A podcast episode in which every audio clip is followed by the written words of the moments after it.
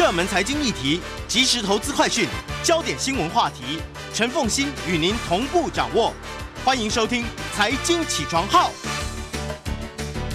Hello，各位听众大家早，欢迎大家来到九八新闻台《财经起床号》节目现场，我是陈凤馨。行星脑科学，在我们现场的是脑科学家谢伯让，他也是台大心理系教授、脑与意识实验室的主任啊。今天要为大家来谈的是，为什么小孩子三岁就会说谎？请注意，小孩子会不会说谎？会，而且三岁就会说谎，而且五岁就会圆谎。好，那么嗯嗯，这个这是。其实谢伯让呢，最近写的这本书很有意思啊、就是为何三岁开始说谎，探究心智起源，解开零岁到十五岁孩子的大脑跟行为之谜哦。作为两个孩子的爸爸，谢爸爸是有感而发，收集这些资料的。好，不过我们先不从三岁为什么开始说谎，我们其实先从这本书的源头，你要去探讨的是。到底婴儿出生了之后，什么时候开始具备什么样子的认知能力？是我们过去觉得小孩子是一片白纸，所以我们才会觉得小孩子不会说谎。我们觉得婴儿什么都不懂，就是我们开始塑造他一些能力。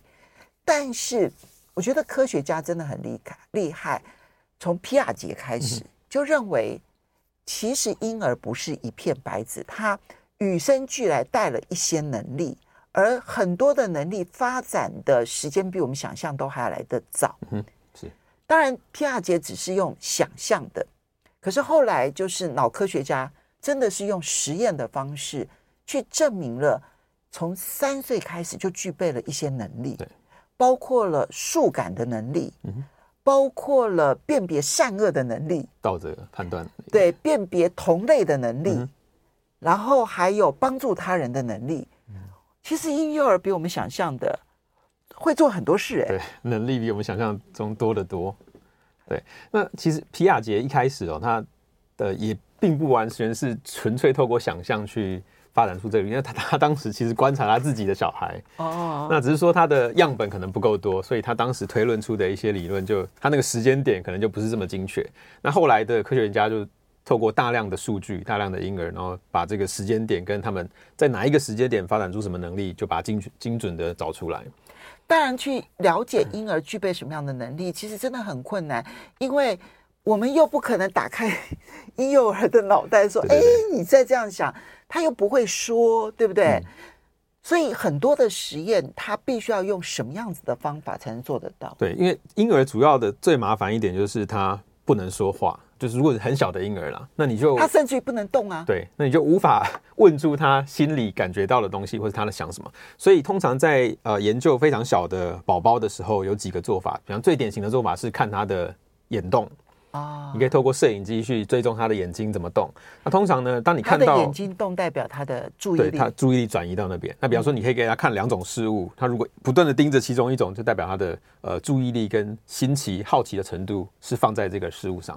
然后另外一个做法是透过奶嘴，你跟奶嘴上面装一个感应器，看看说他在看事物或是听声音的时候，他的吸吮的速度。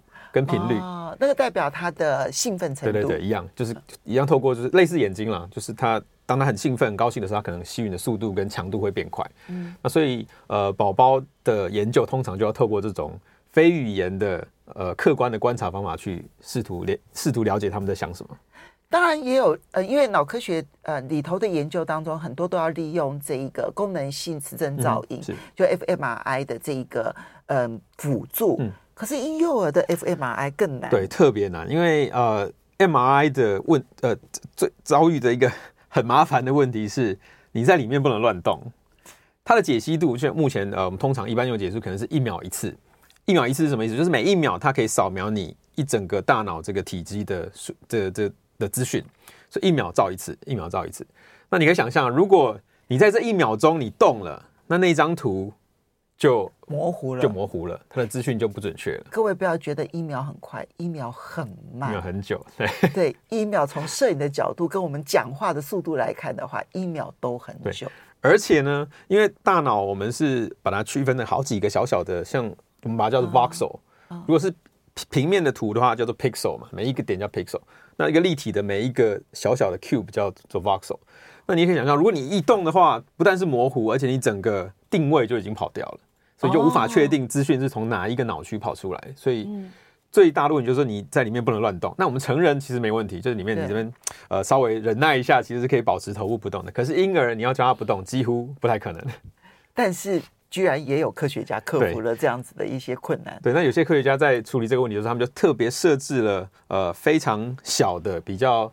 贴合宝宝头部的这个一个固定器，就是收集资讯的一个固定器，让它在里面比较无法乱动。然后你要透过正确的时间点去扫描它们，比方说可能是刚吃饱，准备要入睡之前，他们可能比较不会躁动，所以要所以的确的确是相有相当大的难度。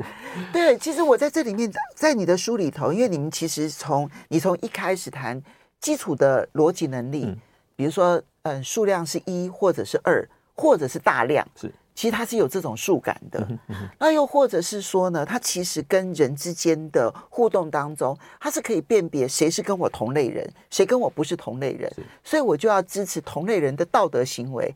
我对于不同类人，然后对他的残忍行为，我反而会支持他。嗯，所以其实婴幼儿从很小的时候就发展出。欺负不同类人的能力，欺负不同类可能是喜欢或是喜偏好啦。比如说，呃，有一个知名的实验是这样做，就是他们让宝宝可能三个月左右的，三个月六个月，呃，他想知道他有没有辨别好人坏人的能力，有没有辨别好坏的能力。那他实验非常简单，也很有趣的，非常有创意，就是他让宝宝看一个像动画的一个一个一个一个一个节目啦，然后里面呢有一个呃圆形的玩偶或是圆形的物体会往上爬坡。这个网友在爬坡，那有时候呢会遇到一个邪恶的三角形，会把它推下来。嗯、就是你们圆形爬一爬就遇到三角形，就把它推下来。所以那结构很很简单啊，圆形跟三角形。嗯、对对对，对就一爬一爬，三角形就把你撞下来。那有时候呢，你会看到一个圆形在爬的时候，有一个正方形在旁边辅助你推你上去。那看完之后呢，他就给宝宝两个玩偶，一个是三角形，一个是正方形，看他选哪一个当玩具。嗯、那结果他发现他们会选择正方形。就是这个有善意会帮助人的这个玩偶去，呃，去 去去当他的玩具。所以你看，这辨别善恶的能力，其实按按照这里面做的实验，我记得是六个月大就有具备这样的能力。所以，我们跟婴幼儿之间的相处，我们不要以为他是一张白纸，事实上他已经具备了很多的判断能力。但是很多能力其实它是逐渐加累起来的。因为比如说这里面有一些基本的社交能力，我印象好深刻，就是十二个月跟十八个月就差很多。对，好，那所以我们休息一下，等一下回来了之后，我们就要来谈为什么从三岁就开始发展出说谎的能力。当然。一开始我们会觉得很有趣，因为那个谎话都很好笑。嗯，但是到了五岁，他就会圆谎喽。为什么呢？我们休息一下，马上回来节目现场。来到九八新闻台财经起床号节目现场，我是陈凤欣。在我们现场的是脑科学家谢伯让，台大心理系教授，脑与意识实验室的主任呢，也非常欢迎 YouTube 的朋友们一起来收看直播。星星脑科学今天为大家介绍谢伯让老师的最新的这一本书《为何三岁开始说谎》。其实他是从零岁一直说到十五岁了哈。嗯，但是说谎这。这个是属于认知能力的一环哦。我们刚刚提到说，婴幼儿其实很早就已经发展很多的嗯认知能力，比如说刚刚提到的，就是善恶辨别的能力。那么刚刚谢老师提到的是说，假设说那个四方形的代表的都是帮助人的，然后三角形的都是打压人的，结果就会发现说，婴儿他就比较喜欢用四方形的玩偶，而不喜欢三角形的玩偶。那就有网友就问说：“那这有没有倒过来做看看？也许只是喜欢四角形，而不是不是真的因讨厌三角形，而并不是因为善恶。”其实谢老师就立刻说：“有科学家立刻想到，就把它倒过来做。所以三角形帮助别人，四方形打压别人。结果婴幼儿就转成喜欢三角形玩具，而不是四角形玩具。形状不是重点，对。所以排除了形状这个变数，就很有趣。”其实书里头有很多，我觉得这书啊对我来讲有趣，不是婴幼儿有什么能力，我觉得最有趣的就是实验室这这个科学家，怎么做实验，怎么去做实验。哈，好，那我们就要来 讲认知能力。其实小孩子发展认知能力速度好快哦。对，因为书里头举到一个例子让我印象很深刻，十二个月大的小朋友还没有发展出判断别人喜好的能力。嗯哼，比如说。嗯，花椰菜跟糖，我如果在小孩子面前表现说我好爱吃花椰菜，嗯、我一点都不喜欢吃糖，我在吃糖我就觉得很厌恶。嗯、但是叫小孩子拿东西给我的时候，十二个月大的小孩子还是拿糖给我。嗯，他不知道我喜欢花椰菜，他觉得他喜欢糖，我就应该喜欢糖。对。可是到了十八个月大的小朋友，就知道要拿花椰菜给我了耶。他可以看懂你的喜好，而且会知道你喜欢的跟他喜欢的可能不一样。才六个月就差这么多。哦嗯，是好。那我们那个其实那阶段其实大概也是语言开始发展的一个阶段，所以那那个阶段的变化其实蛮大的，各个能力都在开始逐渐萌发。哎，这也给我们一个启发：三岁之前的陪伴真的很重要。嗯，嗯，因为他好多能力都在发展，正在发展中。嗯，道德判断能力、善恶能力、数学感觉能力，嗯，还有包括了这个判断他人的能力。嗯嗯。但是。为什么三岁就开始说谎？好，那这个三岁开始说谎这件事情，一般人我们听到说，呃呃，如果有人告诉你说你家小孩说谎，那我们其实的反应都蛮大的。说，比方说我们通常会否认。一般人对，孩子怎么会说谎？对啊，就是我家的小孩这么乖，怎么可能说谎？你家小孩在说谎。对，嗯、那不然就是你会找战犯，就说，哎，这个不是小孩的错，一定是呃妈妈教坏的，或是、嗯、或是学校同学教坏他的。那这种说法其实呃都没有正视到问题。因为如果从科学的角度上来看，其实三岁说谎其实是一个常态，常态哦。那什么叫常态？我们举这个一个科学实验的数据给大家听哦。那就是呃，科学家他们要在他们去检验小孩怎么说谎的时候，他们其实发展出一个蛮有趣的实验典范。他们会把小孩带进实验室，给他一个盒子，眼前有一个盒子，那里面装了一个很有趣的玩具。那这个盒子呢，它还故意让你很容易就可以掀开。那有时候上面还有个洞，就是你只要往前一探头，你就可以看到里面有什么。啊，很吸引小孩。对，很吸引。那你就把小孩放在这个房间里面，前面放这个装有玩具、很容易偷看的盒子，然后你就出去了，就跟他说：“哎，我们等一下十分钟回来再来玩，那不要偷看。”那小孩呢，因为在这个房间里面又看不到摄影机，又没看到大人，所以有大概百分之八十的人，八成的都会去偷看一下，因为诱惑太大了，所以我们也 也不责怪他。好，那现在重点就来了。实验人员回来的时候，他就会问小朋友：“你刚刚有没有偷看？”嗯，那这个情境呢，非常类似我们日常生活中小孩子准备要撒谎的情境，就是他做了一个小错，那被抓到了，那他就要决定我要诚实以告还是要说谎。好，那就发现呢，三岁左右呢，大概有四成百分之三十八的小朋友，就是他偷看之后呢，这些人里面有三百分之三十八的人会说谎，说他没有偷看。哦，所以大约是三成，大约是三成，就是八成的人偷看了，但是然后这里面的三成呃三成八不承认，所以大约是三成。对对，那所以比例算蛮高的哦。那你如果再年纪再大一点，比例更高，可能就是不但是八九成会偷看，那里面还有八九成会说谎，就是大部分人偷看，那偷看以后的大部分人也说谎，所以。所以会说啊，所以会说谎反而是一种认知能力的成长啊。对，可以可以这么可以这么说，它其实是就是从认知科学家角度来看，它其实是一个认知发展的里程碑啊。因为呃，你要有具备特定能力之后，你才有说谎的条件跟能力。嗯，那所以呃，当时科学家就是透过这个简单的我们叫做呃诱惑抵抗实验，就是诱惑抵抗的典范来看，说你会不会偷看，而且偷看以后会不会说谎。那结果发现说很大的比例。就是三岁有超过四成，那八呃六七岁可能超过八成都会说谎，所以我们因此而称它是常态。OK，所以不要认为三岁的小孩就不会说谎。那所以这种认知能力，它其实是判断大人知不知道我做错事的可能性的能力。对，其实这个能力。还蛮重要的，嗯，还蛮重要的。那那我们刚刚讲过，你刚呃刚一其实要一开始有提到说，呃，其实三岁会说谎。那更大一点，除了更会说谎、更容易说谎以外，他还会圆谎。因为刚刚这个实验还有后半段哦，就是你问完他呃有没有偷看以后，他可以说他没有嘛。那你就先不要戳破他，你就开始跟他聊天。那聊一聊，你就可以突然问他说：“哎，这个盒子里面的玩具在水里能不能运作啊？”那假设它是一个飞机好了，那。小孩子三岁左右，他会脱口，通常会脱口而出说：“欸，飞机怎么可能在水里面运作？” 表示他偷看了，对，他就被套话套出来，就表，可是这表示他的圆谎能力不足哦，因为他就是专心跟你聊天，然后聊一聊，突然就脱口而出讲出实话。嗯，那可是六七岁以上呢，他们就有圆谎的能力。就你要想要套他话，就是说我又没有偷看，我怎么知道这个玩具在水里能不能运作？哦，所以他知道他不能够回答这个问题。对，他知道，他可以，他可以圆谎。OK，是 圆谎的能力。好，那为什么小孩子会发展出说谎能力？这里面跟我们的教养又会不会有关系呢？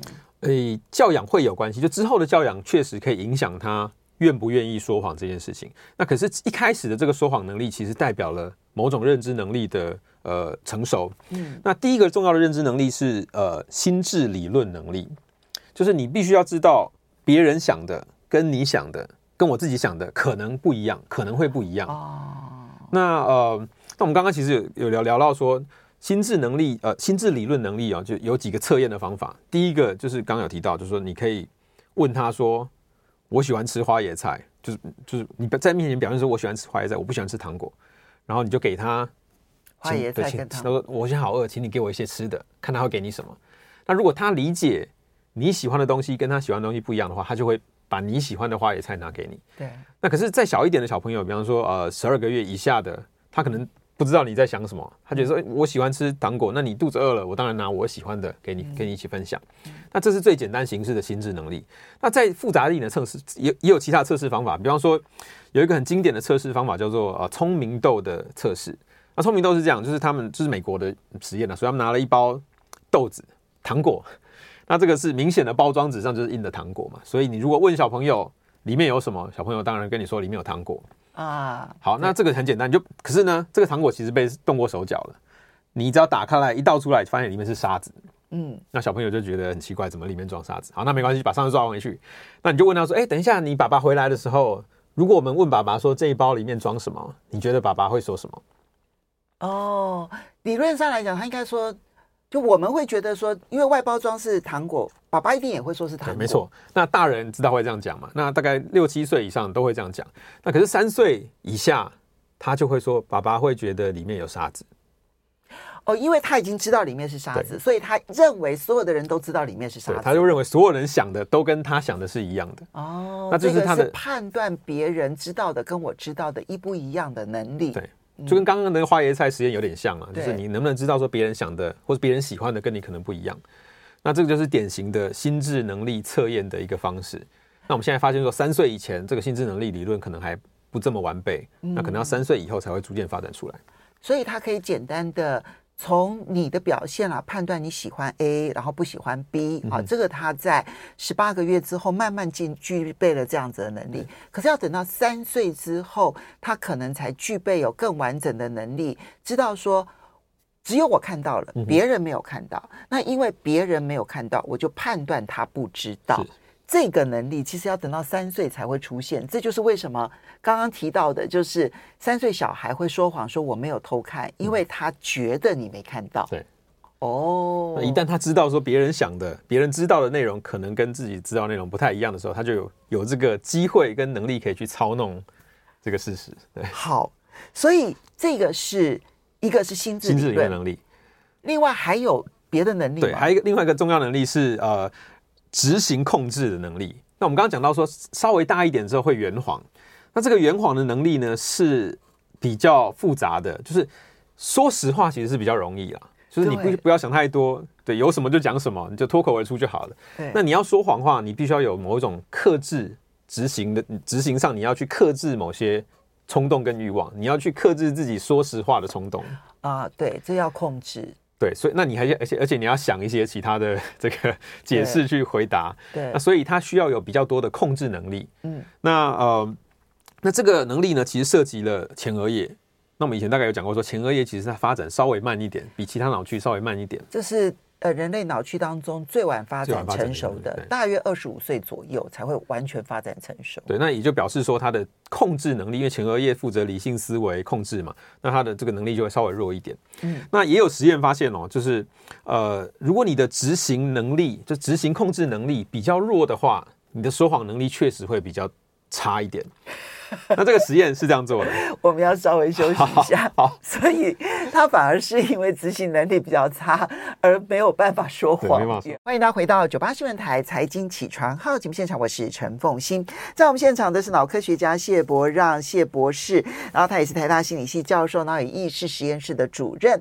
为何三岁会说谎啊？这是亲子天下出版社所出版的，我觉得真的里面有太多的实验，太有趣了。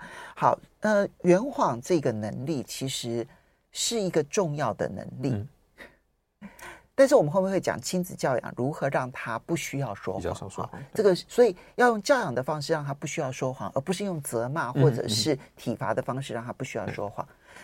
那我们就先进入教养吗？好，好。为什么？呃，既然说谎跟圆谎，我们要先理解它是属于认知能力当中很重要的一环，因为他觉得生存有需要。嗯，那这时候我们就必须要利用教养的方式让他知道，其实。你去运用这一个能力，对你不见得有好处。是对，那怎么做呢？好，有几个呃，就是科学家发现应该有用有用的做法了。那第一个是透过道德知识教育，就是你告诉他什么是好，什么是坏，定义上，那什么是对，什么是错。嗯，那做了好事会怎么样？做了坏事会怎么样？就是告诉他什么是道德，什么是好，什么是坏，然后透过这种道德知识教育。那那那结果就我们就呃科学家就发现说，当他当一个小朋友他的道德知识教育的程度越高的时候，他懂得越多的时候，他就越不容易说谎。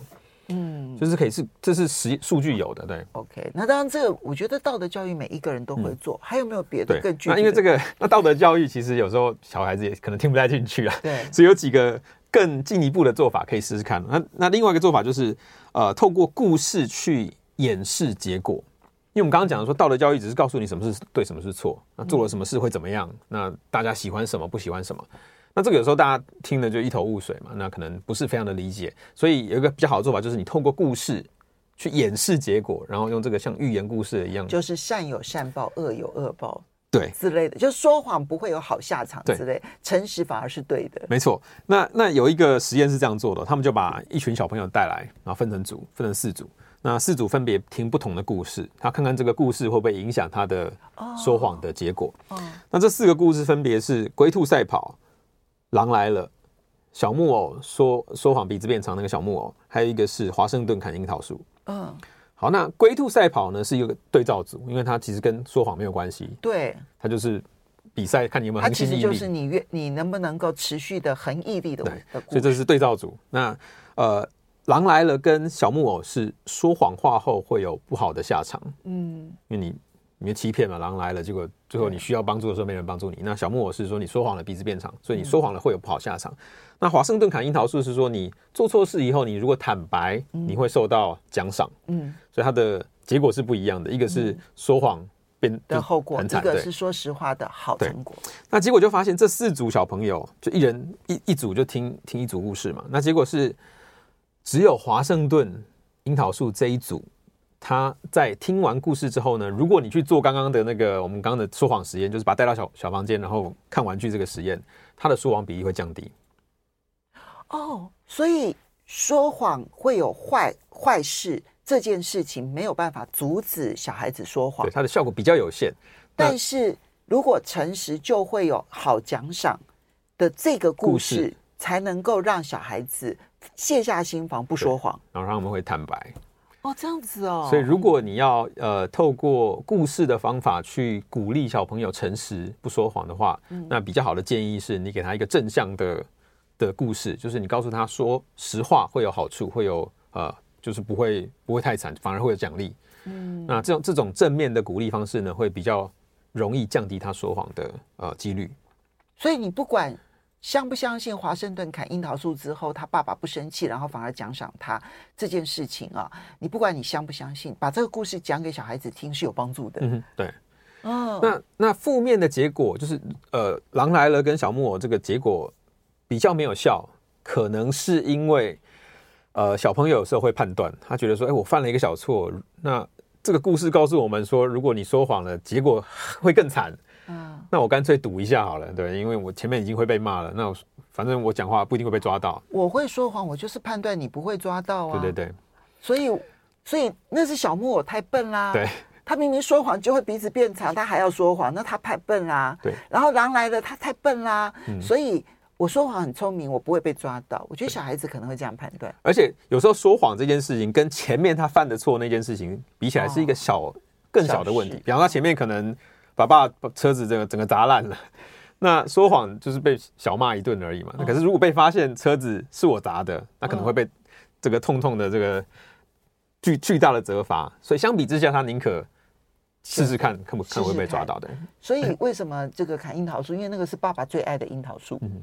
这件事情，但是爸爸不责骂他，相反的还鼓励他诚实。这件事情会有那么正面的效果。哎，这个故事还不错。这是第二个。嗯，好，第三个是呃，透过身教直接显示演示给他看。对，你不能只说樱桃樱桃树的故事给他听哦，你不要到时候他犯错了你就打他哦。对，那这个身教呃是主要是来自一个理论叫观察呃社会观察学习，观察社会学习，就是说呃呃有心理学家发现说，其实不管是大人或小孩，他们在学习一些社交互动，就是社会的人际关系的时候，其实很重要的一个来源，学习的来源是观察别人怎么做。嗯，那那也根据这个、哦、就有一些呃科学家就。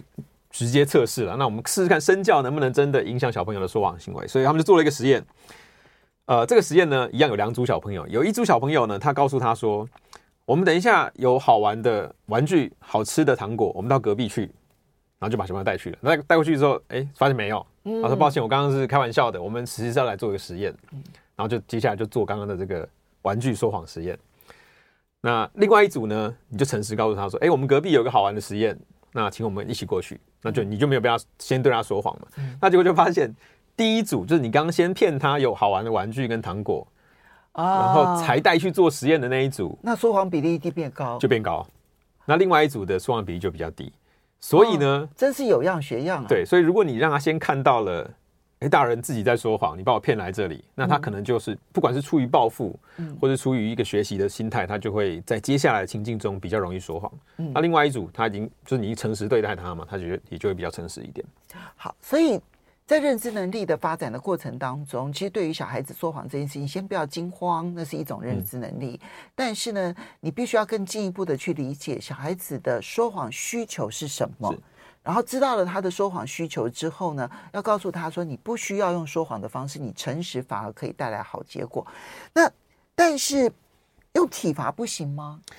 对，体罚呃，通常会有一些，有时候我们的体罚，但除了身心会受创之外，那其实有一些比较不好的不后果，其实大家有时候比较会忽略哦。